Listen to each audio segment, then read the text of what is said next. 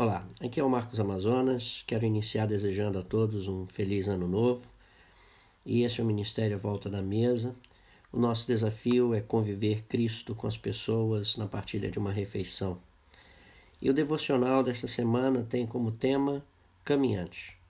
No ano de 1968, o cantor e compositor Geraldo Vandré apresentou a sua música Para Não Dizer Que Não Falei das Flores no festival da canção. Essa canção tão conhecida inicia-se assim, caminhando e cantando e seguindo a canção. Somos todos iguais, braços dados ou não.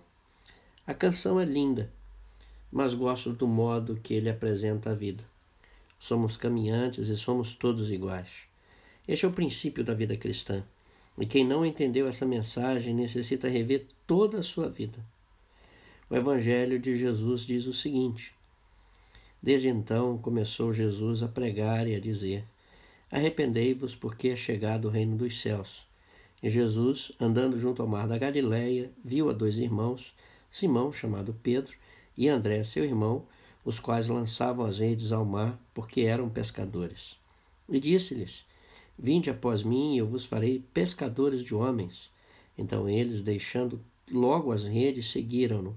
E adiantando-se dali, viu outros dois irmãos, Tiago, filho de Zebedeu, e João, seu irmão, num barco com seu pai Zebedeu, consertando as redes, e chamou-os. Eles, deixando imediatamente o barco e seu pai, seguiram-no. E percorria Jesus toda a Galiléia, ensinando nas suas sinagogas e pregando o evangelho do reino, e curando todas as enfermidades e moléstias entre o povo e a sua fama correu por toda a Síria. E traziam-lhe todos os que padeciam, acometidos de várias enfermidades e tormentos, os endemoniados, os lunáticos e os paralíticos, e ele os curava. E seguia uma grande multidão da Galiléia, de Decápolis, de Jerusalém, da Judéia e de além do Jordão. Mateus capítulo 4, do versículo 17 ao 25. O texto é magnífico. Jesus declara que o reino dos céus já chegou, mas para fazer parte deste reino é essencial que a pessoa se arrependa. Os que se arrependem tornam-se caminhantes. É notável ver que Jesus caminhava e chamava as pessoas para segui-lo.